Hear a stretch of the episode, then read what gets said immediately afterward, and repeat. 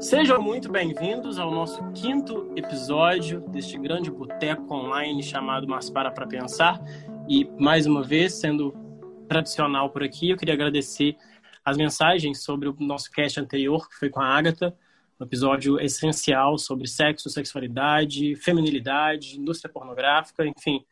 É, a gente recebeu várias mensagens positivas e agradecemos bastante. Quando digo agradecemos é porque novamente não estou sozinho. Quero dar boas-vindas ao Henrique e ao André. Boa noite, meninos. Oi, oi, gente. Como vocês estão? Boa noite, Bonnie. Tudo bom? É, meninos, eu tenho certeza que é, nós estamos num mês muito importante, né, que é o Setembro Amarelo e esse mês é, ele assume uma carga emocional muito forte porque ele fala sobre o cuidado com a saúde mental e no, nas nossas conversas a gente sempre fala muito sobre isso é um tema bem recorrente assim a, responsabilidade conosco e a responsabilidade com a mente do outro e neste mês é, é sempre muito dito que a ajuda profissional é sempre muito bem-vinda e é sempre muito necessária né a ajuda de psicólogos então, no episódio de hoje, é, seguindo é, esse roteiro de, de temas que se relacionam diretamente com a saúde mental, nós trouxemos uma convidada. Eu gostaria que ela se apresentasse para vocês agora. Boa noite, meu nome é Gabriela.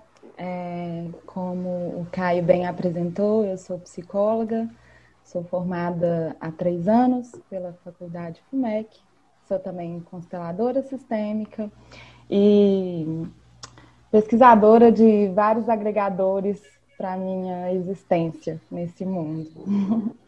Caramba, que profundo. Pesquisador de vários agregadores. Amém. Obrigada pelo Amém. convite de estar aqui com vocês. Vai ser um prazer. Muito bem, muito bem. A presença de um, de um psicólogo hoje se faz mais do que, do que necessária, porque esse episódio, hoje a gente adianta, não vai ser um episódio fácil, hein? Nem para você que está escutando, nem para gente, hein, meninos? Então, força aí. É, só no gatilho. Lá. Isso, hoje, hoje é só o gatilho online aqui, ó. É, vamos lá. Quando a gente estava conversando sobre os, os temas, é, um em específico ele bateu diretamente em nós três. É, e acaba que esse tema você já deve ter lido ele de outras formas, de, em outras roupas, através de um livro muito famoso, um livro que foi publicado pela primeira vez em 1943, durante a Segunda Guerra, por Antoine de Exupéry. E é o livro do Pequeno Príncipe, né? Essa história que talvez o seu colégio já tenha te obrigado a ler várias e várias vezes no ensino fundamental. E é uma história que sempre foi muito adorada e é muito adorada, né? O Pequeno Príncipe é o terceiro livro mais traduzido da história. E é uma história que encanta e, assim, é... enche os olhos de todo mundo de maravilhas, mas é um livro também que a gente vai discutir alguns pontos aqui, onde nós acreditamos dentro dos nossos achismos aqui enquanto é, consumidores e da Gabriela enquanto profissional da psicologia, que são bastante questionáveis, assim. E, assim, é, se você não conhece a história do Pequeno Príncipe, é sobre um, um, um, um garoto que, basicamente, ao longo de toda a história, ele critica a, a falta de imaginação dos adultos, né? E, e assim, eu, eu tô fazendo um panorama muito geral, se você não conhece o livro, leia, até para que você também mande feedbacks pra gente. Se você já leu ele, leia novamente. É, e, assim, quando a gente foi escolher o tema, é, nós fizemos um recorte desse livro. Nós pegamos a frase talvez mais célebre desse livro, que é, que é o seguinte, abre aspas. Tu te tornas eternamente responsável por aquilo que cativas. Correto ou incorreto? Você se sente, você acha realmente que você é eternamente responsável por algo que você cativa? Essa pergunta, ela acaba resvalando no tema de hoje, que é a responsabilidade afetiva, né? Que é um tema muito presente, muito atual. E assim, é, a primeira coisa que eu, que eu quero perguntar assim de cara, porque hoje esse episódio também vai ser uma grande sessão de terapia para nós três e para você que está ouvindo. É, Gabriela, eu sou eternamente responsável por algo que eu cativei? Então, é, a gente pode aprofundar na, no significado da palavra cativar, né? O cativar, ele vem de prender. Então, se a gente está falando que a gente cativa um bichinho é, que não tem condições de se cuidar, sim, a gente é eternamente responsável, é, enquanto ele sobreviver, né, é, por cuidar desse bicho. as coisas se complicam quando a gente está falando sobre as nossas relações, né? É, eu gosto muito de transformar essa frase em eu me torno eternamente responsável por aquilo que eu cativo em mim. Boa, boa. É. E já, já, já tomei na cara cedo aqui já, galera. Ficou até desorientado. Nossa, agora eu já, até, agora já reformulei minha cabeça toda aqui já. É, mas realmente, porque até que ponto, né, essa uma pergunta que eu também jogo para os meninos, assim, até que ponto essa responsabilidade é, se torna uma perda de liberdade minha? Porque essa questão do cativar, né, essa, essa simbologia da palavra, do cativar, que vem de, de prender, é, muitas vezes a gente fica preso em sentimentos que a gente criou lá atrás e por alguma de alguma maneira as pessoas e às vezes até a gente mesmo é, acredita que nós ainda somos responsáveis por aquele sentimento lá atrás, que às vezes nem se configura mais da mesma forma hoje, ou ele não se apresenta mais da mesma forma hoje, e às vezes eu acabo perdendo a minha liberdade, porque eu deixo de agir ou eu mudo as minhas ações em função desse sentimento que eu ainda trago comigo e, e que às vezes não é mais de minha responsabilidade, né? Nossa, cara, mas como é que. Agora eu já vou começar a te questionar. Como é que você sabe da onde que vem esse time, tipo, isso não é mais minha responsabilidade? Eis Quando a você surpresa, diz eu não isso. sei, eu estou vivendo. eu não sei. Eu acho que a gente pode trazer uma perspectiva da palavra responsabilidade, né? Na etimologia da palavra, a responsabilidade é a habilidade de responder, né? É, e também uma consciência do que, que a gente está chamando de liberdade. A gente está chamando de liberdade atender aos nossos instintos é, de forma impulsiva, isso os animais fazem também né? É, se os meninos me dão licença de falar sobre a minha perspectiva é, nessa pergunta, a responsabilidade ela não traria uma perda de liberdade, porque ela justamente me traria a consciência de eleger minhas prioridades e os meus desejos, né? O que traz a perda de liberdade é justamente a desresponsabilização ou a sobre-responsabilização de algo, que é quando eu pego o que é do outro para mim. Eu fico pensando quando você, quando eu também antes de quando a gente definiu o assunto e eu fui ler, aí eu também ficou nessa análise porque ele fala que o que na tradução na, no francês a palavra que é utilizada é, é domar, né? Uhum. E aí eu fiquei pensando é, que foi traduzido para cativar, porque é, não sei se isso foi uma romantização na hora da, da, de trazer isso para o português, mas antes de, de, de, analisar ou estudar o assunto, eu tinha muito de que cativar era uma coisa linda, sabe? Ai, era Exato. como se você alinha, é, você é, é, é, até as palavras parecem, né? Cativar e cultivar, é como se você estivesse cultivando uma pequena flor no coração de uma pessoa. Era muito por esse lado. Não, assim. não, parece uma história da Disney. É, mas aí quando eu vou olhar para essa questão de domar, o que, que eu acho problemático, o que eu acho problemático é qual é a minha intenção de domar alguém, assim? Isso olhando, não, lógico que na, na história ela fala sobre uma raposa, é, que é um bicho selvagem, por isso que faz sentido a questão de domar, mas quando eu estou falando de pessoas, é, e eu falo isso porque ontem, antes de a gente gravar esse podcast, eu fiz um mini questionário no meu Instagram, e eu vejo que muita gente romantiza isso, tipo, ah, é, nossa, é, você é super responsável. Inclusive, o meu namorado lindo, que vai ouvir esse podcast, respondeu que é sim responsável. E depois a gente discute sobre. Brincadeira. Já Mas... fica um problema de casal para depois. Quando você fala em domar, é, eu acho problemático porque se eu. É, aí depende muito da leitura da pessoa, né? Então, se eu, o que, que eu procuro quando eu estou tentando cativar alguma outra pessoa ou prender ela a mim, entendeu? É, eu fico muito preso nesse, nessa questão, assim, na hora que bateu muito forte essa questão de domar. Então, assim, é como se eu fosse uma pessoa e eu quero cercar ela, aí já já começa a aprender naquela questão do relacionamento abusivo, sabe? De você domar a pessoa para você cercar ela e você dominar ela, mas um caso de um caso é raposa, outro caso é pessoa, mas fica nessa ambiguidade que nem todo mundo tem essa leitura. Eu nunca tinha parado para fazer essa análise. É, a, a pergunta que fica é qual é a minha necessidade, né? O que está por trás desse desejo de cativar no sentido de prender o outro? Quais são as minhas carências afetivas que invadem a relação? Né? Eu acho que quando a gente pensa nisso, nessa discussão que a gente está tendo, a palavra que me vem muito na cabeça é o controle, né? Porque você a responsabilidade, quando a gente fala da responsabilidade afetiva, e na maioria das vezes a gente discute isso projetando no outro. Tipo, eu estou esperando que o outro tenha responsabilidade afetiva sobre mim. E como você projeta isso, que se transforma numa expectativa, isso é um controle.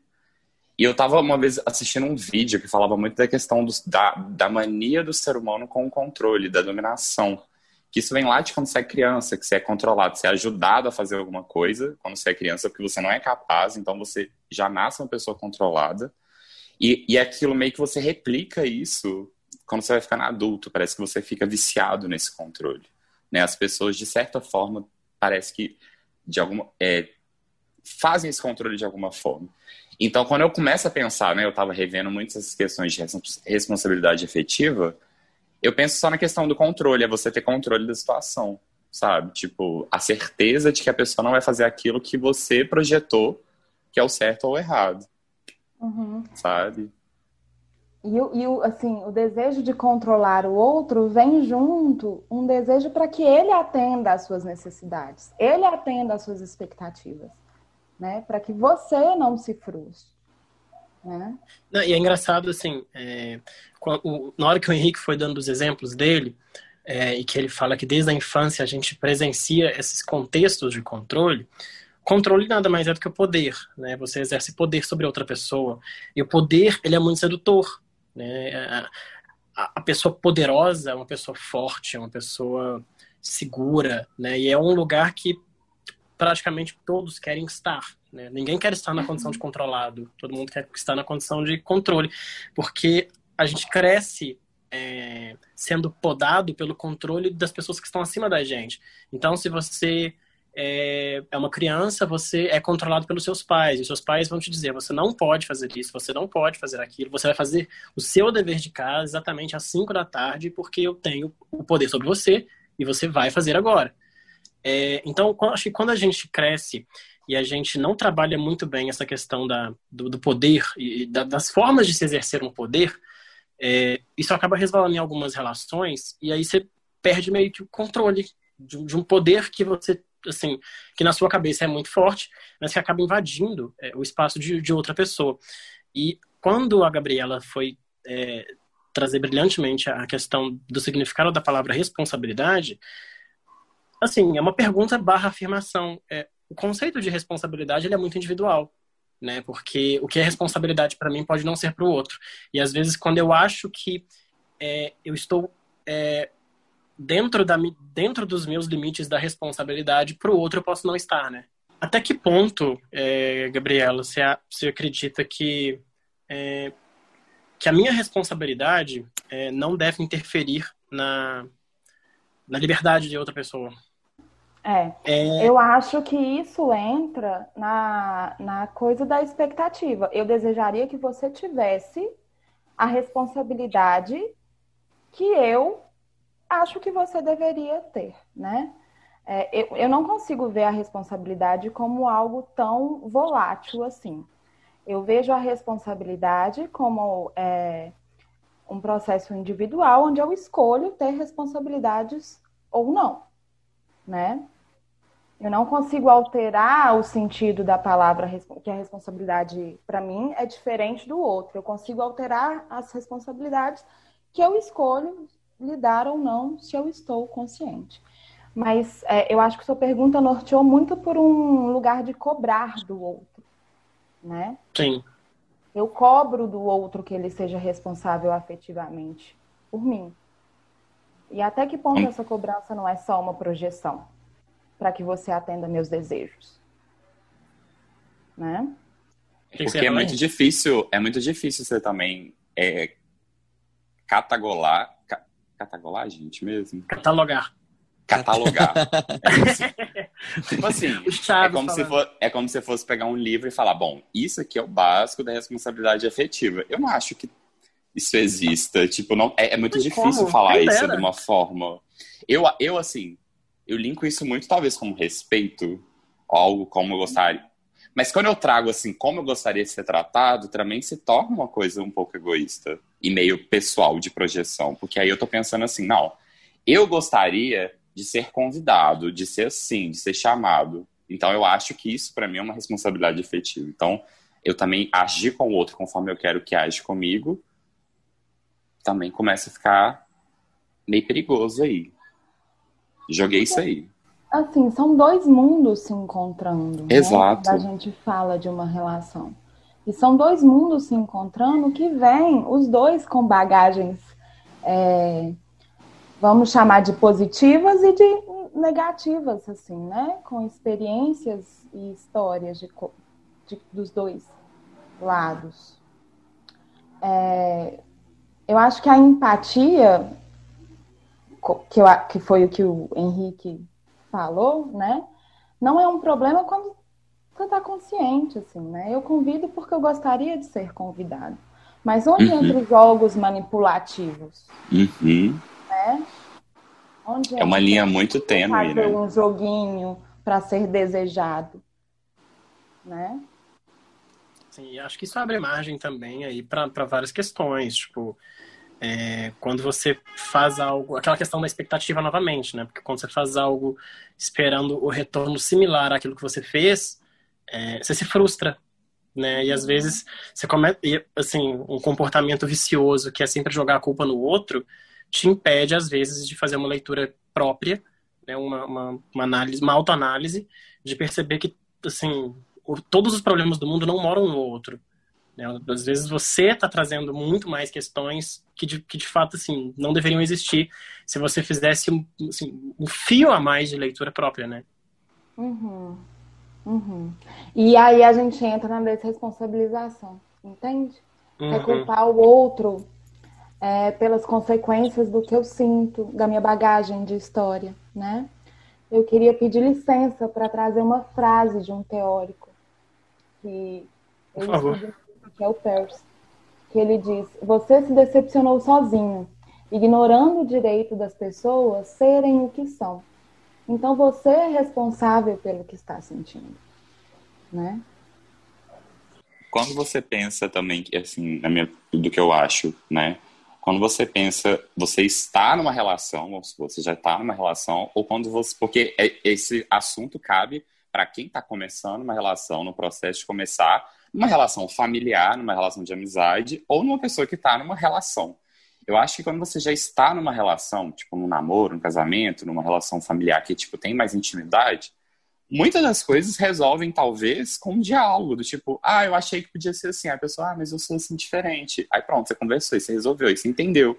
Aí tipo, aí você não vai ficar achando, ah, isso é uma falta de responsabilidade efetiva. Não, tipo, cara, a menina é assim, a pessoa é assim sabe? Exato. A gente está falando, a gente tá falando muito disso com relação a, a relação amorosa e eu consigo muito pensar isso para família também. Porque eu vejo muitas pessoas desgastadas com relações de pai e mãe porque eles projetam a idealização do que era um pai, do que era uma mãe, e se frustram porque às vezes eles não seguem aquele modelo e às vezes falam, ah, meu pai não tem responsabilidade efetiva, minha mãe não tem Mas não é isso. A questão é que, tipo, é, você projetou um ideal de que, que era um pai, uma mãe, um irmão. Exato. Ou como seu amigo deveria ser aquilo que você esperava dele. Só que eles são um outro mundo de pessoas, né? Acaba que a gente se relaciona mais com os ideais, né? Uhum. Do que com as pessoas, né? A gente relaciona com conceito, né? E isso vem da ideia de um amor romântico entende? Da ideia de alma gêmea, de completude, né? Príncipe encantado. É, eu tô faltando, né? Eu tô faltoso, tipo, precisa de alguma coisa para me completar. Isso é Exato. é uma ideia do marketing, do amor de consumo. Ai, meu Deus. É, é culpa minha, galera. É, não. não estou te responsabilizando por essa sociedade a gente vive. Eu já fiz isso aqui em 10 minutos, eu já me culpei. Até porque a sociedade é produto nosso, né? É, com certeza. e a gente consome e incentiva isso. Mas é não, mas isso... coisa. Quando, é, quando eu vou comprar algo, eu compro algo para atender nossas necessidades, né? Eu compro um celular que tem o que eu preciso, eu compro um sapato que tem o que eu preciso. E até nessa perspectiva, às vezes é difícil, às vezes o prazo de entrega demora, às vezes não tem o tamanho ou a cor que a gente quer. Só que quando a gente traz isso para as nossas relações, vira o outro é papel do outro é atender às minhas necessidades, né? Sim. É, tipo, ele, ele é tipo. Ah, ele é meu. Tipo, o meu, meu, meu negocinho ali que eu tô, tô, tô necessitado, tô carente, eu vou ali, sabe? Tipo, a pessoa serve pra isso. Ela, ela, é ela não é uma né? pessoa. É, ela não é uma pessoa. E aí a ela gente não é um, entra para a ideia de uso nas relações. Exato. E assim, já era um, tema que eu, que eu tava doido para a gente chegar, que é essa questão da usabilidade, né? Do fato da gente usar pessoas. E Bauman fala isso é, em seus estudos sobre as relações líquidas, né? De, de que a, a, as relações elas começam e acabam com a mesma velocidade. É, e assim, é, não sei se você concorda com isso, Gabriela, é, mas é, às vezes, é, e assim, puxando um pouquinho, claro, também do que o Henrique falou, é, as pessoas banalizam muito também o termo responsabilidade afetiva, é, porque é como se é, é, essa, essa falta ou essa inabilidade nossa de, de tipo, assumir uma culpa que é nossa, a gente sempre vai colocar no colo do outro, então o outro sempre foi irresponsável comigo, o outro sempre errou comigo. E é a gente diz que aquela pessoa nos usou. E, de fato, existem pessoas que usam. Assim, não estou dizendo que não existam, né? Existem pessoas que são assim. Uhum. Mas também existem pessoas que, pela incapacidade de reconhecer o próprio erro, vão sempre taxar aquele amigo ou aquele aquele par romântico de responsável. Eu tiro isso como exemplo tipo, da minha vida, porque houve um determinado momento em que eu estava estudando muito, eu estava fazendo pós-graduação, e eu não tinha tempo e nem cabeça para fazer absolutamente nada, porque é um ritmo muito intenso de estudo. Eu tinha emendado a minha graduação com a pós e eu comecei a faltar em vários compromissos, porque eu não dava conta e realmente era muito puxado assim. Para quem, quem trabalha e estuda sabe o quanto que é puxado. E de repente eu eu era o amigo responsável, porque eu não estava conseguindo atender as demandas presenciais dos meus amigos. E eu vi por muito tempo que eu era irresponsável e algumas pessoas se afastaram de mim é, é, taxando isso, sabe? Eu saí como irresponsável. E assim, ainda bem que, já como já é um traço meu não discutir muito, é, assim, se essa é a sua certeza, tudo bem, convivo com ela, não tem problema nenhum. Mas isso acontece muito, assim. Eu vejo muita gente que às vezes tá só seguindo o caminho dela, ou tá só seguindo a existência dela, e é taxada como irresponsável. Nossa, isso que você disse me lembrou uma filósofa que eu é, acompanho muito. E ela diz sobre despessoalizar, sabe? É, o mal que o outro nos faz. Às vezes o outro só fez o melhor que ele tinha, com a melhor bagagem que ele tinha, né? E às vezes não tem a ver especificamente com você, mas com o melhor que ele tinha para fazer naquele momento que eu acho que se, se encaixa um pouco no que você, né, no exemplo que você trouxe. Você estava fazendo o melhor que você podia fazer com o melhor que você tinha. E não tem a ver com o, o amiguinho A, o amiguinho B, o amiguinho C, né? Exato. É muito engraçado, porque nessa conversa que a gente está tendo, é, eu fiquei sempre, eu sempre estou pensando nos dois lados, assim, em que é, eu sempre eu, eu tento me colocar em algum lugar. E eu acho que na maioria das vezes eu me coloquei no lugar mais do pequeno príncipe do que da raposa. Eu, eu, tenho, eu tenho tendência a ser mais a pessoa que se, é, se acha responsável pelos outros, e a, a, isso há mais tempo, assim. Hoje em dia eu já não me encontro nesse lugar. Mas por ser essa pessoa extremamente extrovertida ter muitos amigos. Eu acho que eu sempre me encontrei nesse lugar. Eu acho que eu, eu saí cativando muita coisa durante muitos anos. E aí, quando eu pensei, quando eu vi que eu estava responsável por muita coisa, eu vi que eu não daria conta.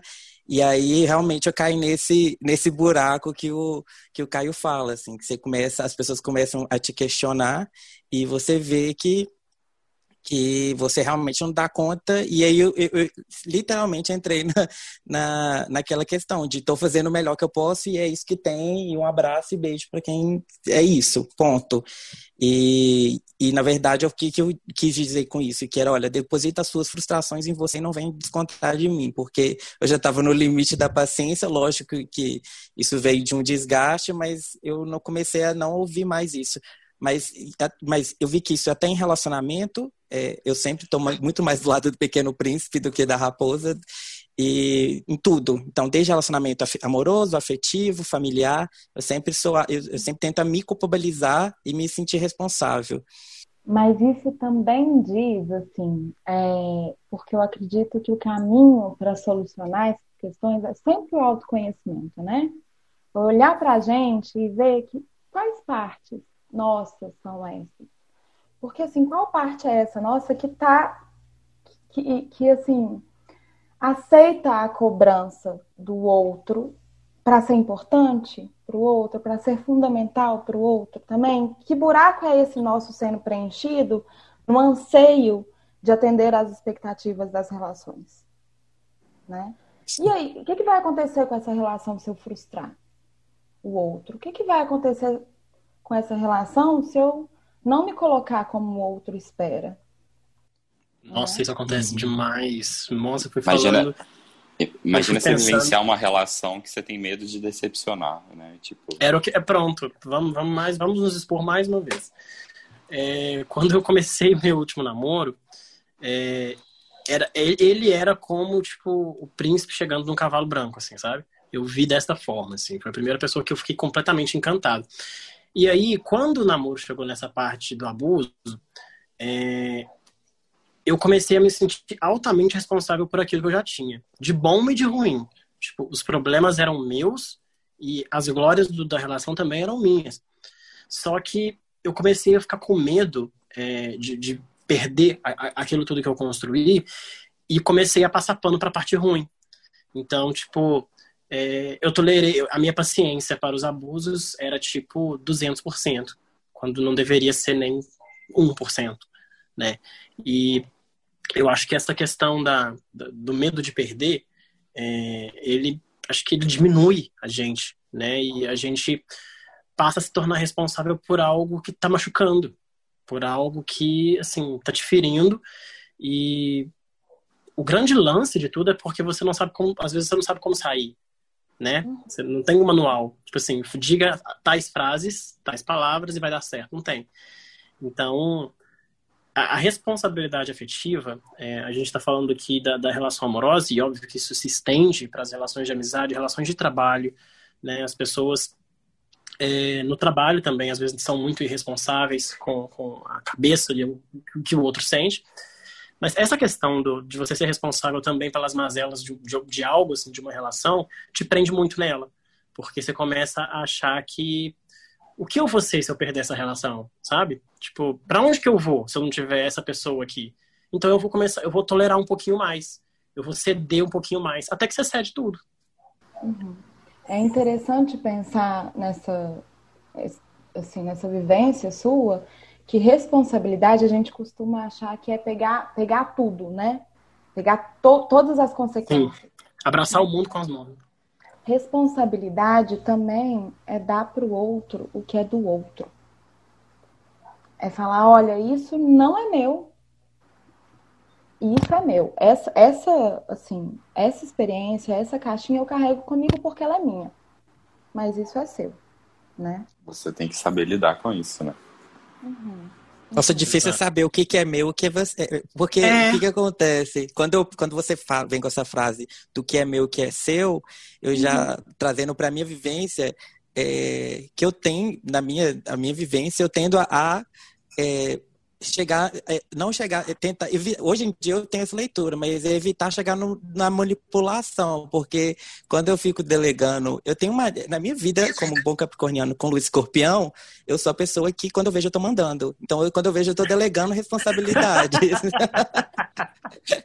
eu começo quando a mandar... A gente, quando a gente escolhe coisas demais para fazer e não dá conta, a tendência é terceirizar mesmo. Pois é, quando eu vejo, eu já estou mandando. E aí, eu, e aí, trazendo isso um pouco para relacionamento, é difícil de enxergar assim, o que, que é responsabilidade minha e o que, que é dos outros. O que, que hoje, hoje, é, hoje em dia, até antes de entrar no último relacionamento, o que eu fiz foi definir as minhas prioridades, que eram coisas que eu não largava a mão, que para mim eram prioridades iam ser responsabilidades minhas. E o que que, para mim, aí o, o, que que eu, é, as outras responsabilidades vêm muito da necessidade da, do próximo que vi, né? Então, no, no, caso do meu, do meu, do, do namoro que eu venho agora, que eu tenho agora. Mas quando você fala disso de delegar, eu fico, nossa, se for deixar comigo, vira uma empresa, só sai delegando. Só o RH. Eu viro um CEO do relacionamento. Mas eu não acho que, que chega ser num ponto também de, de você ter que. É, ah, você que vai ter que fazer isso. Eu acho que isso é muito a ver com a sua personalidade em, em resolver determinadas situações. Sabe? Tipo. Uhum. Acontece uma situação. É, e aí vocês dois resolvem, mas a pessoa ela não consegue, aquilo para ela ainda tá. Aí você vai virar e falar assim: olha, a gente já resolveu, aí você tem que resolver com você. É porque isso não, vem do, isso não vem de um lugar de consciência, sabe? Quando eu falo isso, vem de um lugar de, de instinto mesmo, assim. Quando ah, você vê, você já fez, entendeu? Então não é tipo, agora eu vou fazer. Não é um jogo de tabuleiro né? que eu, eu acho meio problemático quando você namora como, montando como se estivesse jogando War, assim, que é tudo uhum. estratégia, uhum. definindo uhum. responsabilidades, onde eu vou atacar. Que, não é. Papéis. Eu acho que isso é problemático quando você se vê nesse papel. Agora, Mas... quando é é, quando é, é, instintivo, aí é. Aí você vê, você já fez, aí fala, meu Deus, e agora? Acho que eu tava, entendendo, eu tava entendendo para outro, pra outro lado. Acho que eu viajei. Mais então. uma vez a gente está dizendo de uma linha tênue onde, onde dois mundos se encontram, né? É, eu achei interessante o que o André disse sobre consciência e inconsciência, porque a gente está falando sobre relacionamentos externos, mas o nosso grande problema é também, que deriva os outros, é o nosso relacionamento com a gente mesmo, né? Que aí as coisas se misturam e se confundem. Sim. É, até, às vezes, até da... essa questão do... Pode falar, André. Não, pode falar. É porque quando, quando você fala, Gabriela, sobre o autoconhecimento, é, muitas vezes nós não somos responsáveis com nós mesmos. Né? A gente não é responsável com aquilo que a gente sente, a gente não é responsável até com aquilo que a gente acredita mesmo. E cobramos uma responsabilidade do outro que nós não aplicamos em nós mesmos, né? Uhum. uhum. E quando eu lembro, tipo, perfeitamente, não perfeitamente, porque isso não é, tipo, uma chave de, de energia que você liga e desliga. Quem dera se a gente acordasse com, com tudo claro na mente. Mas eu comecei a, a, a fazer o exercício. Hoje eu estava conversando com um amigo meu é, sobre relacionamento abusivo antes da, da, gente gravar. E ele contando as experiências dele eu contando as minhas, é, nós chegamos na mesma conclusão que fazendo o exercício que é para trás, eu sequer consigo me lembrar de quem eu era direito naquele momento. Porque, primeiro porque entra novamente isso que você disse, da gente ser o melhor que a gente podia ser ali. Ali era tudo que eu sabia. Né? Era tudo que eu, que eu, eu tinha noção de mundo, né? Assim, super novo, a outra pessoa também eu tenho que reconhecer que a outra pessoa também fez o que ela podia dentro das condições dela, né? É, mas eu perco quase que a identidade, porque eu não me lembro de como eu era, sabe? Tamanha a minha irresponsabilidade comigo mesmo. Que o outro tornou-se central na sua vida, né? É, a minha pergunta é: o que em você colocou o outro nessa centralidade? O autoconhecimento ele vem em olhar para dentro e ver é, essas carências que fazem com que o outro se torne centralidade e que você se perca nas relações. Bom, é, nós já falamos bastante aqui sobre responsabilidade afetiva, né? E seguindo aqui o esqueleto do, do episódio, que é sobre a história do Pequeno Príncipe, a gente vai entrar agora numa segunda parte, que é também muito densa, ou mais densa até, é, que é o relacionamento abusivo. E eu quero fazer uma pergunta a vocês três, incluindo Gabriela. O relacionamento entre o príncipe e a raposa é abusivo? Então, relação abusiva é aquela que predomina o excesso de poder sobre o outro, né? a gente poderia chamar, talvez, esse relacionamento de um pouco tóxico, né? Mas eu não, não consigo ver dentro da dinâmica relacional dos dois como uma relação de poder. Foi a leitura que eu fiz, assim. Eu, quando. Eu, o Pequeno Sprint, para mim, sempre teve ali, mas não foi uma leitura de escola. Então, eu sempre tinha aquelas frases. Eu tinha solto aquele. A cobra que engoliu o elefante, o tijolo que era um carneiro e as frases soltas.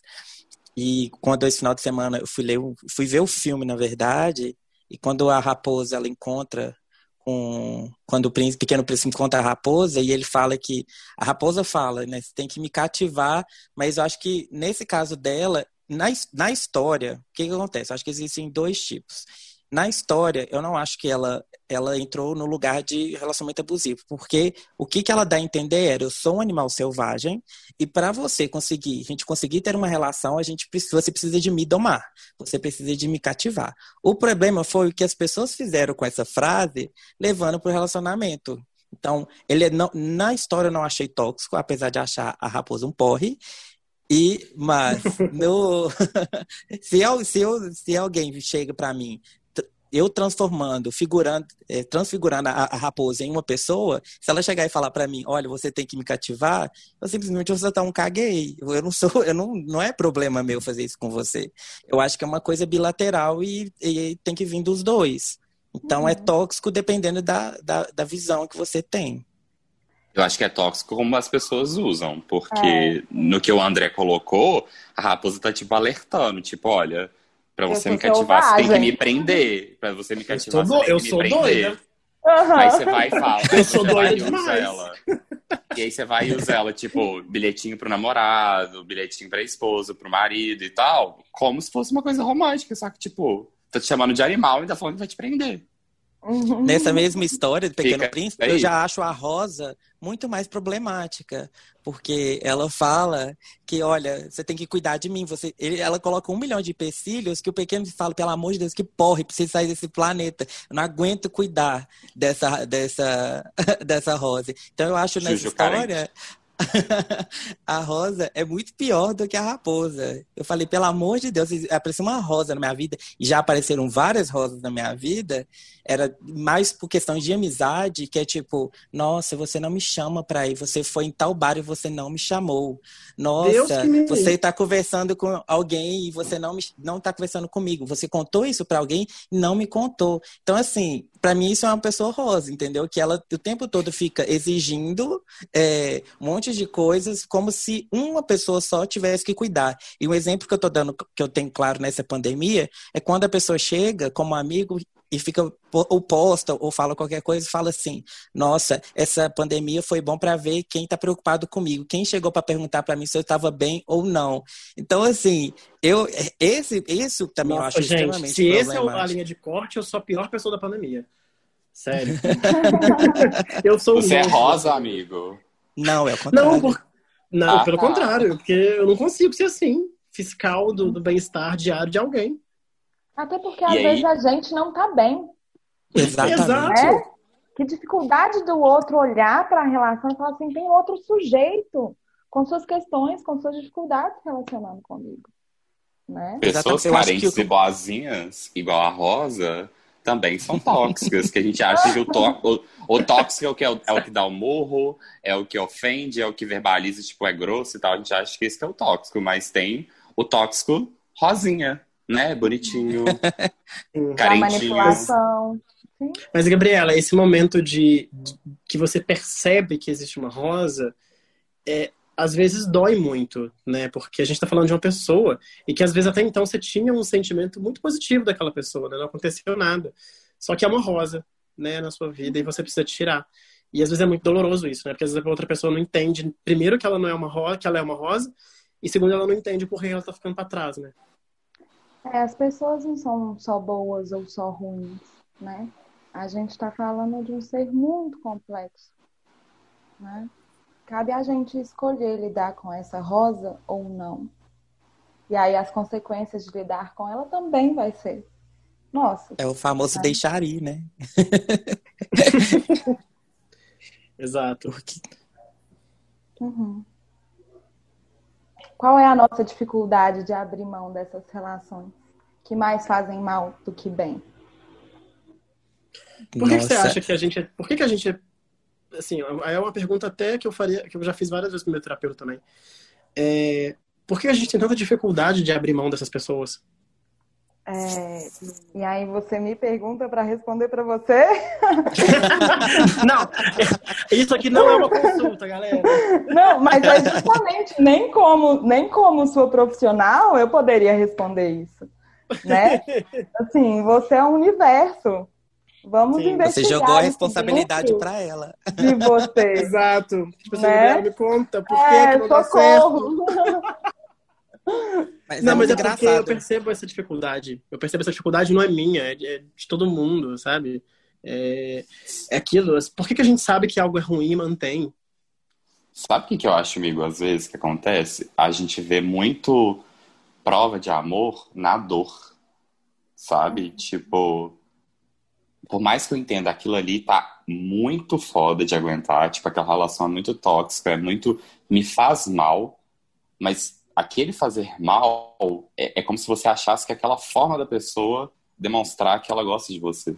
Sabe? Que ela se preocupa com você. Ela é possessiva, ela é ciumenta ao ponto, às vezes, sei lá, de te dela, agredir. Né? Mas é o jeito dela, ela, ela gosta de mim.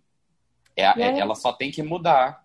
E aí a gente está lidando com as nossas crenças do que foi associado e misturado ao amor né? E isso vem da nossa história de vida mesmo, das relações que a gente vivenciou, das relações que a gente acompanhou.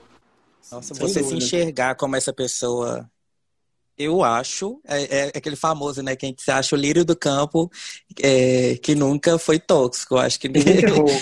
é que nunca errou. Mas eu acho que nesse lugar eu nunca me tive. Assim, eu já me encontrei várias vezes nesse lugar de ter que desfazer de amizades, porque tava, chegou a um ponto de sufocar, assim, essa pessoa que determina com quem você tem que andar, com quem que você tem que falar, com que...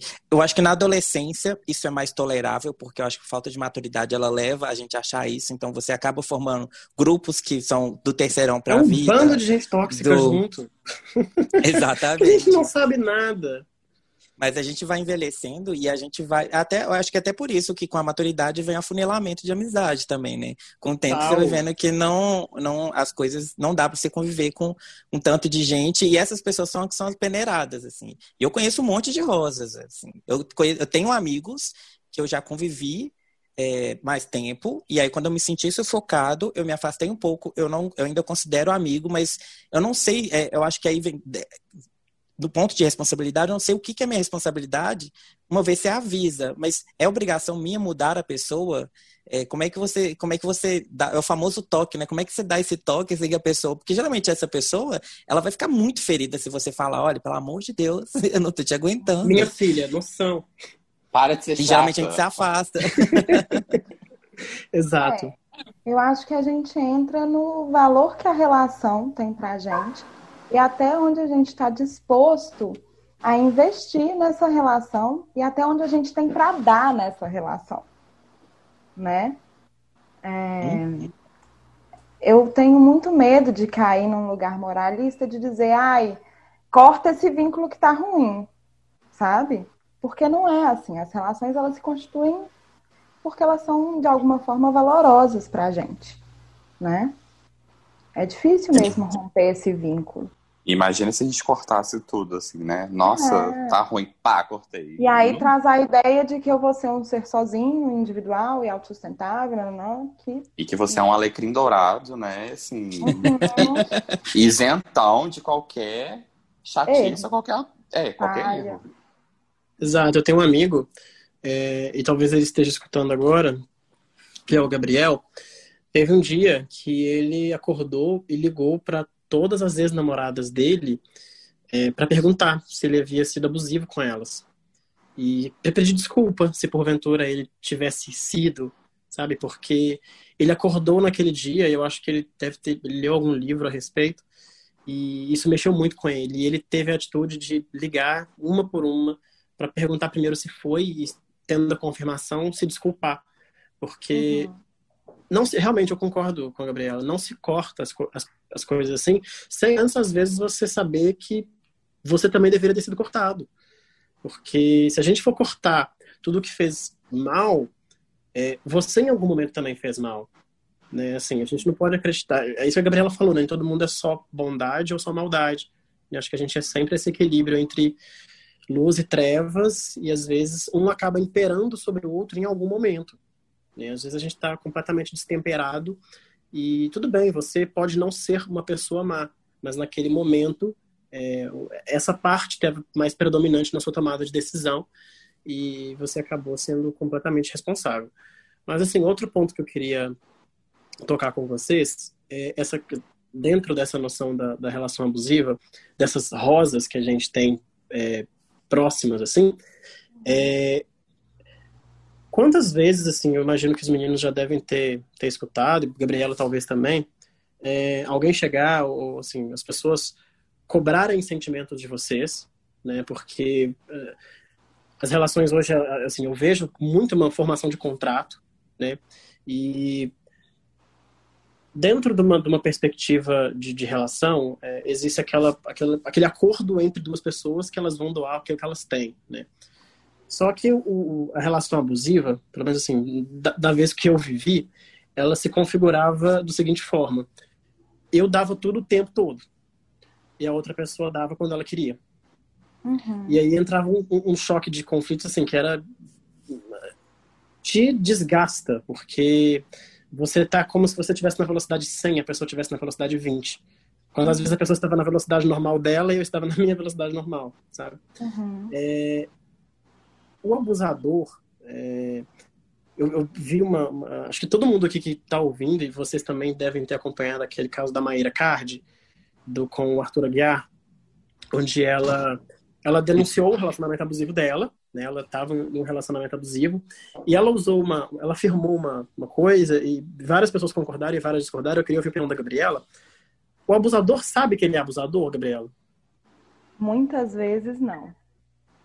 Muitas vezes ele não tem consciência de que ele está é, despessoalizando a pessoa, invadindo um espaço e sendo um abusador.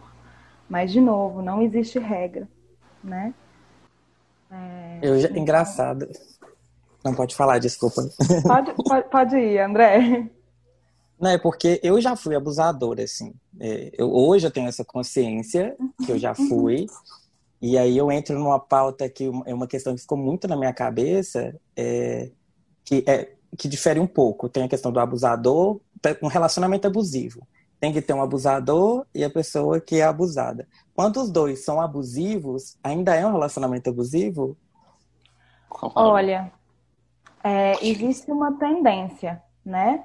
Mas tendo a relação abusiva como uma relação de poder, se os dois são tão poderosos quanto, digamos assim, como é que se estabelece esse vínculo de abuso? né? Uhum. Então, eu entendo que de uma parte existe uma fragilidade, com menos ferramenta para lidar com algumas coisas. É, mas não acredito que entre abusar exista dois abusadores, né? Existem Sim. duas pessoas disputando poder dentro da relação, disputando dominação dentro da relação, mas com a mesma capacidade de lidar com as questões, né? Uhum. Agora que você falou, eu fiquei pensando, assim, tipo. Porque realmente, assim, foi uma, na hora que o André fez a pergunta, eu fiquei pensando, gente, existem dois abusadores numa relação? Porque na hora que o André fez a pergunta, eu pensei, bom, deve existir porque um deve retroalimentar o outro, né? Tipo assim, o, o, o abuso dele me motiva a abusar também, sabe? Tipo, uhum. meio que devolver aquilo que ele tá fazendo, né? e é exatamente isso.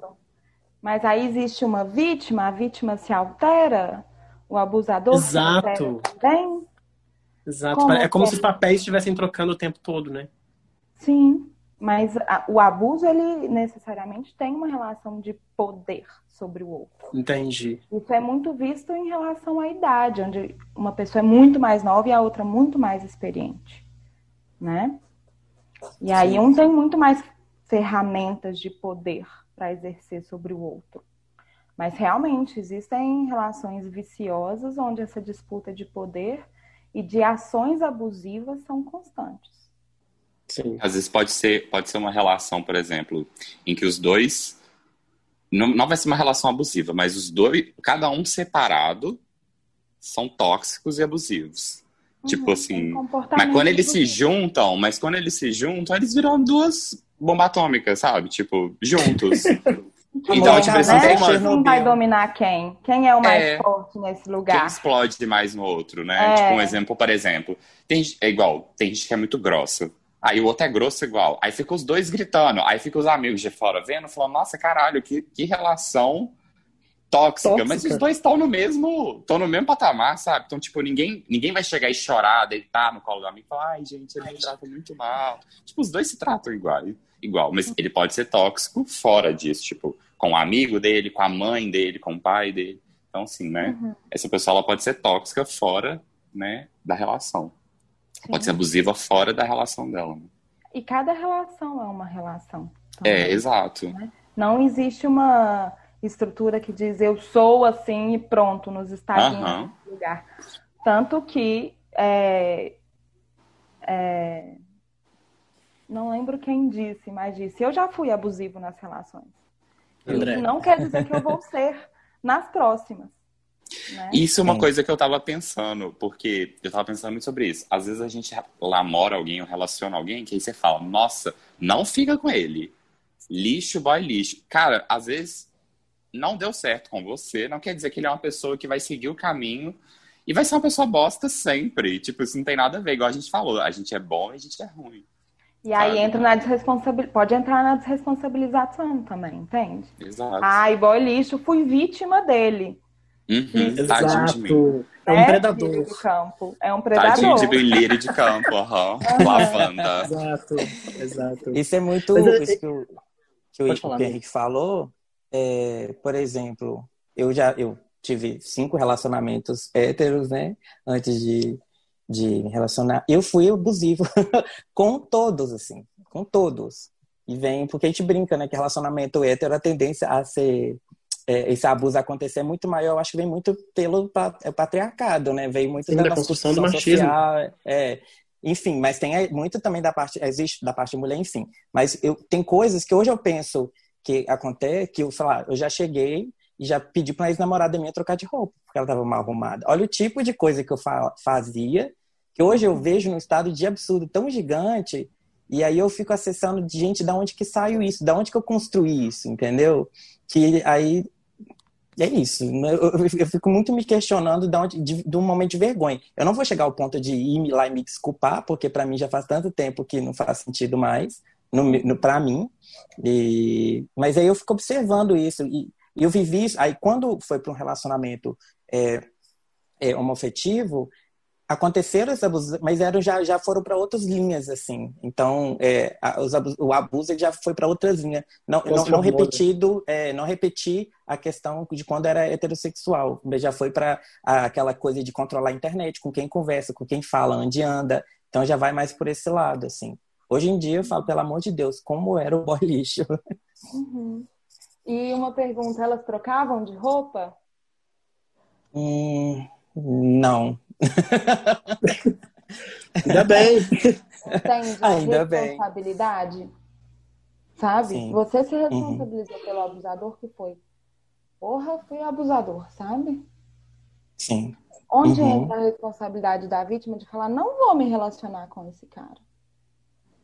Exato. Essa questão. Não, não vou estar nessa relação. Ou de olhar para si e falar, nossa, sou submissa.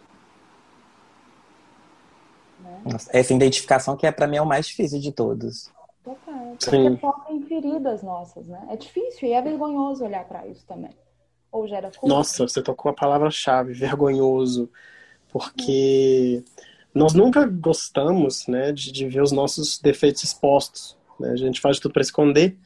E agora que você tocou nesse assunto, é, eu queria, já entrando assim num, num outro campo, que são as consequências de uma relação abusiva, né? as consequências que elas deixam na gente. E uma que, assim, eu batalho há anos na terapia é porque quando eu me relacionava, é, o, a pessoa era assim, é, era nesse nível de abuso que o André que o André falou, assim, controlava tudo, é, internet, telefone, tudo, assim. E além disso, é, era muito ciumento. E uhum. ele criticava, é, sempre, aliás, ele sempre acreditava que se eu estar, se eu estava olhando para frente, automaticamente eu estava olhando para alguém. E, Meu Deus. E aí, é, assim, vou contar, vou narrar uma, uma situação, assim, pra vocês entenderem o quanto o, o quanto a gente afunda quando a gente é, não, não pega a nossa responsabilidade para impedir. Teve uma vez que eu estava atravessando a rua com ele, e aí ele virou para mim e falou assim: Olha, olha a camisa daquele cara, que legal. E aí eu fui olhar a camisa do cara, e aí na hora que a gente terminou de atravessar a rua, a gente já estava discutindo, porque ele achou que eu estava olhando para o cara e não para a camisa dele. Uhum. E assim, a discussão foi horrorosa, assim, sabe? De, de, gritar na rua, não sei o quê. E aí eu desenvolvi, infelizmente, o péssimo hábito de não conseguir olhar para as pessoas, coisa que eu nunca tinha sido. E assim, é, quem é meu amigo mais próximo, os meninos certamente já perceberam isso, porque a gente já privou de muitos momentos pessoais, assim, junto, nós, enquanto amigos, eu não consigo olhar para as pessoas quando eu estou conversando com elas. Eu não olho no rosto delas. Porque na rua, quando a gente saía, em eventos, quando a gente saía, eu andava olhando para o chão, para não tomar xingo, uhum. para não ser repreendido. E aí, assim, é um, é um, hábito que eu não consegui mais deixar de ter. Assim, e já me deixou em situações completamente constrangedoras, né? Primeiro porque é, a, a, leitura que a sociedade faz de uma pessoa que não olha no olho das pessoas é que é uma pessoa a não se confiar, né? Uma pessoa que você desconfia. E, uhum. assim, já, já passei por situações com amigo, de eu passar por amigo meu e cumprimentar sem olhar para ele.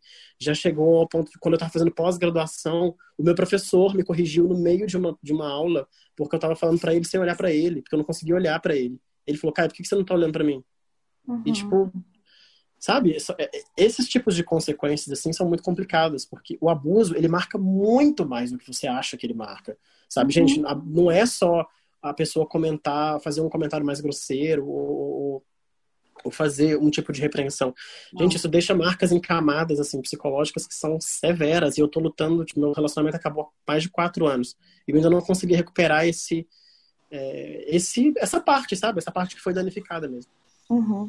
É, o abuso, ele gera consequências psicológicas, emocionais e sociais, que eu acho que está muito dentro do seu exemplo, né? É como se em algum momento você tivesse colocado um vigilante interno que te avisa. Se você olhar para as pessoas, vai ter consequências graves. E ele repete isso, né? É, as nossas experiências dolorosas nos criam mecanismos internos para que a gente volte a não repeti-las, né? Que é o que na minha abordagem a gente chama de expectativa catastrófica. Então, ao eu olhar para uma pessoa, eu vou receber, eu vou ser punido. E você cria esse mecanismo interno para não repetir a punição, né? Realmente, é, é, é, um, é um padrão difícil de desconstruir quando é, isso é instaurado, né? Mas é entender que ele veio para te defender de uma é, situação de violência, por mais que fosse através da submissão. Sim. Porque parece que era consciente, sabe? Tipo, eu estou consciente de que eu estou fazendo isso só perante ele, para que ele não perceba, mas depois eu vou retomar. E eu nunca mais retomei. Nossa, imagina se todo o nosso sistema interno, interno precisasse ser consciente para desenvolver capacidade e competência de nos defender de situações aversivas. Existe uma inteligência muito maior do que é isso que a gente chama de ego, que está controlando todo o nosso funcionamento que está controlando quando a gente sente fome, quando a gente sente frio e quando a gente precisa se defender de algo aversivo também. Sim, né? sem dúvida. tô aqui pensando é, nas consequências. Eu tô me segurando para não expor, então vou ficar mais um pouco quieto, porque eu já é, Daqui a pouco eu choro. E assim, essas expectativas catastróficas, ela vem com ansiedade, né? É, eu todo as expectativas elas são é, eu adianto algo para que eu não sofra as consequências ruins que no passado eu já sofri. Eu não, sou a própria expectativa catastrófica. eu já eu aprendi esse termo, inclusive com Gabriela. E eu repeti essa, inclusive essa frase, essa frase, expressão, umas três vezes só essa semana E aí eu falava, não, porque a expectativa catastrófica sou eu mesmo, mas porque eu tenho tendência, é, até como um, um sistema hoje eu reconheço e tento trabalhar, mas era como se fosse um sistema de defesa mesmo, assim, porque esperando o pior é como se eu esperasse sempre o pior, e eu acho que tem muita gente que tem esperando o pior porque é no, dos males o menor, né, tipo assim, uhum. então assim, ah, eu, sei lá, uma, uma expectativa catastrófica é toda semana achar que tá com Covid ou com. Aí, se eu tô com uma gripe, eu já acho que é Covid, se não for Covid, já é câncer, se não é câncer, já é um infarto que eu tô tendo. Meu Deus, eu todo. É. O caminho, assim, para solucionar nossas ansiedades, e aí voltando também no exemplo que o Caio trouxe, é fazer quais foram as situações iniciais que geraram esse mecanismo interno de ansiedade, né? E olhar por que tem por, por trás dela também. Porque eu não acredito que a primeira relação que a gente se envolve de forma abusiva, seja em qualquer dos pontos, é a originária, né? Entendi. Tipo, não, nasceu ali, né? Não, não, as raízes são mais fundas. O que me torna E aí eu acho que a terapia é, é importante. Sim, completamente. É mais fundo do que uma relação em toda é, a porque... de vida. É muito superficial você falar assim, ah, eu, eu tenho esse problema com relações românticas porque eu tive uma relação abusiva, né? É. Então, na verdade, aquela atrás, relação né? abusiva foi fruto Tem a ver de também. várias outras É, coisas. exato. E aí, exato. processo terapêutico. O que, que foram? É, quando você. A gente pega isso que a gente tá falando que o Caio contou, aí você pega esse, esse bagaço que a gente falou e você transforma isso na ansiedade. A ansiedade é uma coisa super abrangente. Então, assim, uhum. a ansiedade ela tem um fruto, ela, tem, ela nasce de um milhão de variáveis na nossa vida, sabe? E eu vejo que isso é uma coisa que me acomete há pra caramba. É a ansiedade, é a expectativa catastrófica real. É tipo assim, a pessoa manda uma mensagem fofa, olha, hum, Uhum. Mandou pra 20. Uhum. Sabe? Tipo assim, você, tipo, é, é, tipo, não tem, tudo pra você já, já deu errado. Já né? é uma repetição, aí, quando, né, de algo. E aí, mesmo quando dá errado, aí você vai, nossa, gente, deu errado mesmo, caralho, eu tava certo. que decepção. Uhum. E às vezes, até não sei, eu tenho a impressão de que isso transmite pro outro isso, sabe? É, eu fico pensando quanto as nossas escolhas não são feitas de forma inconsciente para reforçar uma neurose nossa. Uhum. Aquela história, todo homem é abusivo. E aí eu só me relaciono com homens abusivos para confirmar essa premissa. Nossa, ponto. Polêmica, né? Deu Polêmica. por hoje, deu. Polêmica, é essa hora que a gente passa o telefone e dá a terapia. exato, exato. Ai, isso gente. acontece demais, né? Isso acontece demais. É, é... Uhum. Assim, parece que a pessoa se torna um mártir da própria vida. É, ela continua sofrendo para provar que a dor existe, sabe? E para provar que ela é vítima. Exato. Exato. É a pessoa que afirma que ela é dedo podre, né? E eu sou dedo podre, eu sou dedo podre, é, eu sou ah, dedo eu não, podre. Eu sempre escolho mal mesmo, né, então eu aceito mal. Amiga, você vai parar de me chamar disso. Desculpa, eu reforcei isso em você. Eu aprendi é, agora que eu não posso mais. Tóxico. então para de pegar padrão. É difícil. É, é. Mas eu ia Gente, falar isso mesmo, do dedo podre. É tipo, você ficar falando, ah, eu sou, eu sou dedo podre, tipo, tadinho, né? Da lavanda, do lírio do campo. É um. E como inocente. se o dedo não fosse dele. É, entende? sim. Como se ele tá não fosse responsável nele. pelo dedo. Sabe? Amor, o dedo é seu. É, vamos olhar para esse dedo. O que esse dedo Para tá de botar no lugar errado. Quem é. decide para onde que esse dedo vai apontar é você. Exato. Tipo e assim, onde ele vai, e para onde ele vai, para onde ele vai botar esse dedo, Exato. ele que decide. É. é tudo ele. Exato. O quanto a gente não escolhe as nossas relações baseadas nas nossas ilusões, nas nossas expectativas, sem ver que o outro está sendo apontado pelo dedo podre. Entende? a gente fica projetando as ilusões e as expectativas e esquece de ver que talvez o outro seja um dedo podre, né? Que o outro esteja sendo apontado pelo dedo podre. Uhum. Né? Ou, ou que não. Mas deixa eu me relacionar com o que o outro é neste momento. É porque isso que a Gabriela está falando me parece como se a gente tirasse o direito da pessoa de melhorar. A gente tira a oportunidade daquela pessoa, às vezes, de ser uma pessoa melhor para a próxima. E eu sempre vou imputar no ombro daquela pessoa uma culpa do que ela foi no ano de 2003, sendo que uhum. até 2020 ela pode ter crescido e aprendido com aquilo que ela foi, e, e ainda assim eu ainda jogo aquela culpa nela e faço ela viver aquele calvário, sabe? De uma culpa que talvez ele já entendeu, absorveu e mudou. Bom, é, nós passamos por pontos bem densos aqui, né, hoje. Assim, confesso que esse foi um episódio difícil, está sendo ainda, mas necessário, muito importante, né, porque a gente tem que fazer uma, uma, uma autoanálise, né, sempre, assim. Esse episódio reforça isso. É, e como assim, geralmente, é, nos últimos episódios, em todos, na verdade, a gente sempre tenta trazer, assim, um caminho, uma possibilidade de caminho para se seguir. Gabriela, o que, que você diz, assim, para as pessoas que percebem que tem um amigo ou tem um conhecido que estão em relacionamento abusivo, como explicar isso para a pessoa? Tipo, como entrar nesse assunto com o seu amigo? Olha, sua relação não está caminhando muito bem, ela pode se tornar ou já, já se tornou uma, um abuso?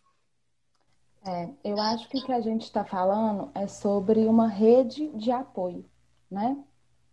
Que é fundamental para lidar com as nossas é, vivências e experiências. Somos seres sociais, né? É, a ajuda ela vem como algo momentâneo. Eu vou te ajudar neste ponto e pronto, você vai se mover a partir daí. A rede de apoio ela trabalha em uma outra perspectiva, que é eu vou te amparar nas dificuldades. E eu estou ressaltando essa diferença porque só é possível sair de uma relação abusiva tendo a consciência de que estamos sendo submissos, sendo abusados, né?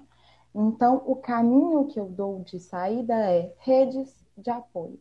É, se você tem o desejo e a disponibilidade de acompanhar, ampare no desejo que é do outro, né? Mas é, cabe somente ao outro a responsabilidade por mudar a realidade, né? Mas rede de apoio é a saída. Sempre. E a rede de apoio é uma terapia, é amigo, é mãe, é. Enfim. Exato. É uma coisa mais abrangente do que uma ajuda momentânea, um toque, né? Sim, é, é porque eu falo nisso. Eu falo nisso porque eu sempre fui a pessoa que tive uma grande rede de apoio, mas eu só entendi que é muito existem redes de apoio e redes de apoio, assim. Eu acho que a a, a da amizade, a da família, ela, é, ela não vem de um, de um, parecer técnico, às vezes ela vem, inclusive quando você, que a gente chama aquele dos conselhos, às vezes esse amparo que você fala é um conselho que um amigo vai te dar, enfim. Mas ele, ele vem carregado de experiências da pessoa que, inclusive, podem piorar. Às vezes, a rede de apoio, ela vai estar furada e vai te tacar no chão. Então, por isso que eu, eu, eu entendi a importância da terapia, justamente porque ela vem de um lugar muito de racionalidade e de, e de, pra te, de guiar, né? Na verdade, ela não te dá uma resposta, mas ela te faz você chegar à própria conclusão e ou não às vezes, mas uhum. ela te ajuda então, por isso que eu vejo que é muito importante, porque tem é, é, aquele povo que chega de setembro amarelo, amarelo e fala, ai, você precisar de alguém para conversar, sabe? Hoje em dia, eu entendo, é, eu, já fui, eu já fui aquele amigo que me achava o psicólogo. Senta aqui, vamos conversar que eu vou falar o que você tem que fazer. Mas hoje em dia eu já sou o contrário, eu simplesmente já mando para terapia. Um, porque depois de um tempo eu me senti, eu acabei entrando muito dentro dos relacionamentos alheios por causa dessa tentar ser a rede de apoio. Então você acaba né? a sua energia é totalmente sugada e a maioria das vezes eu não estava bem e aí você esgota toda a sua energia, sua energia, você fica sem a sua rede de apoio, sendo o apoio dos outros. Então, uhum. por isso que hoje em dia eu falo, olha, procura terapia. Eu sei que hoje em dia é um ainda ainda é muito um artigo de luxo, apesar de ter bastante gente que tem as questões, a gente faz a consulta social, a gente tem um, uma grande gama, mas a gente ainda vê que ainda, ainda a terapia ela não se encontra nesse lugar totalmente de acessibilidade, uhum. mas eu acho que é muito, é, quando você se acha também essa rede de apoio, eu acho muito problemático, às vezes você pode estar prejudicando em vez de ajudar. Não, é isso mesmo que o André falou, e também aquela coisa, tem que ter cuidado com quem vai te ajudar, né? Porque às vezes a pessoa ela é mais bagunçada a cabeça, igual o André falou, ela vai piorar a sua situação. Então, tipo, é. você vai andar para trás. Então, eu acho que é, você tem que, né, assim, depende muito do nível de proximidade e tal, porque eu acho que não tem aquela coisa de ser com todo mundo, você sair falando com todo mundo. Acho que você, você pega igual, eu falo por mim, sabe? Tipo, chego pro André, pessoas próximas a mim, converso sobre isso. E quando não é, quando é uma coisa que, tipo, é, é a, acima do que a pessoa pode falar, é assim, terapia, meu amor. E eu falo assim, né? quando você começa a fazer terapia também, e uma coisa que a gente brinca muito quando a gente se encontra, como é, a gente pega vícios de linguagem do próprio terapeuta, assim. Então, a gente, quando a gente está junto, a gente brinca, assim. A pessoa fala assim, ah, não, porque eu sou uma, uma, uma má pessoa. Aí você fala, por que, que você acha uma má pessoa? Aí você come... você aprende, eu acho que, lógico que, né, não, é, não substitui a faculdade de graduação, mas você aprende muito que você, do, do, papel que você se encontra, assim, que em vez de você tentar o tempo todo acusar ou é, sei lá, acusar uma pessoa, falar, oh, você é tóxico. Na verdade, você faz ela tentar enxergar, através de situações, alguns recursos mais fáceis dentro, de, dentro da sua vivência, para a pessoa chegar na própria conclusão. Porque às vezes, quando você acusa, é, nossa, seu namorado é muito tóxico. Aí você entra, quando você faz uma acusação, você entra dentro do relacionamento. Sem você Na ver, hora. como você desce uma corda e alguém puxa, porque aquela pessoa que se sente como vítima, ela vai te usar como um discurso de defesa. E aí a pessoa que namora. Então, você já entra dentro daquele círculo vicioso que todo mundo conhece. Todo mundo já entrou dentro do relacionamento e ainda saiu como ruim. É o famoso sair como ruim, né? É, eu vou ressaltar a importância do processo terapêutico, não só a psicoterapia, mas as diversas formas de terapias disponíveis hoje, é, porque elas funcionam como um processo de expansão de consciência, principalmente a psicoterapia. E isso conecta a gente com a nossa verdade, né? É, o quanto a, a fala do Henrique me lembrou aquele ditado: conselho se fosse bom não era dado né? Era vendido. Porque ao pedir o conselho, é, eu posso muitas vezes estar responsabilizando também quem me deu o conselho, né? E ao eu dar o conselho, o que, que eu estou colocando nisso? Então, essa linha tênue entre o conselheiro e realmente a rede de apoio efetiva, quando se é necessário. Sem dúvida. Resumo da ópera: faça terapia, tente acompanhar, né? Porque realmente assim é de um é de uma expansão de consciência é, incrível, incrível assim. E eu assim, meu terapeuta ele é quase como se fosse assim um segundo pai, porque uhum. dentro dessa perspectiva de, de me ajudar a, a, seguir o meu próprio caminho, tipo ele não diz o que eu devo fazer, mas ele me apresenta as possibilidades daquilo que eu das decisões que eu porventura venha a tomar. E uhum vale para relacionamento afetivo, vale para para tudo, para trabalho, para amigo, como gerenciar essa, essa rede de apoio que você constrói. E assim, fica também o conselho para que você também avalie né, a sua rede de apoio, é, as pessoas que você tem por perto, né, por que manter essas pessoas por perto. E assim, acho que a gente conseguiu passar por pontos bem interessantes ao longo do episódio.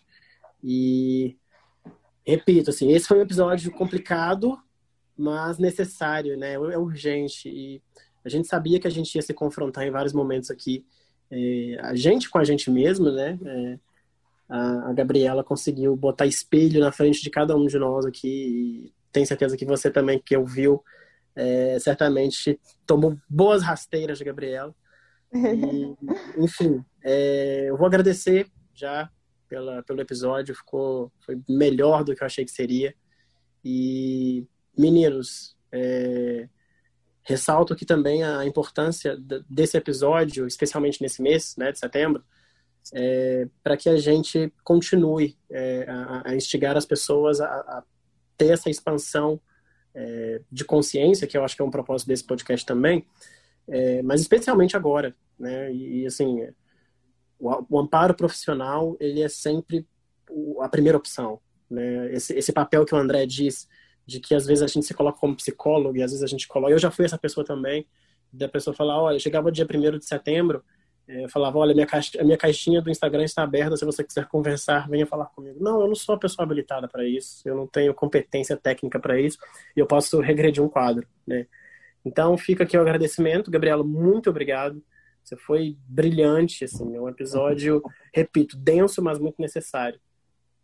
Agradeço também o convite, a escuta e a disponibilidade.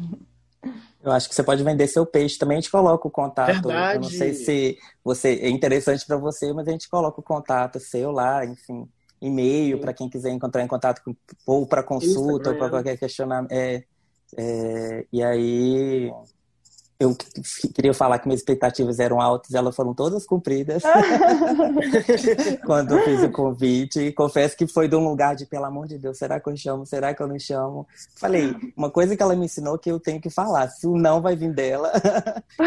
e aí, se ela Sim. não pudesse, ela não falava que não. Mas estou bem feliz com o episódio, espero que todo mundo que esteja escutando, quando a gente criou o Mas para para pensar, é, foi nesse objetivo, é, expansão de consciência total, parar para pensar e eu estou bem feliz com o que a gente está vendo até agora nessa caminhada.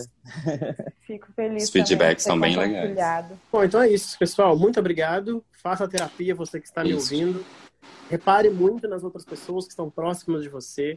E se você perceber é, alguma coisa errada, siga o conselho de Gabriela, perceba essa rede de apoio e enfim, se cuidem, que é o mais importante. Pessoal, um abraço, muito obrigado. beijo, gente. Tchauzinho. Até. Tchau, tchau. Já parou para pensar?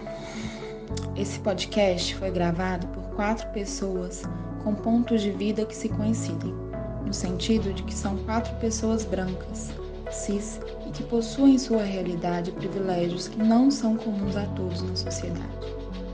Contextualizamos isso porque falamos de um ponto de vida, e um ponto de vida se torna um ponto de vista.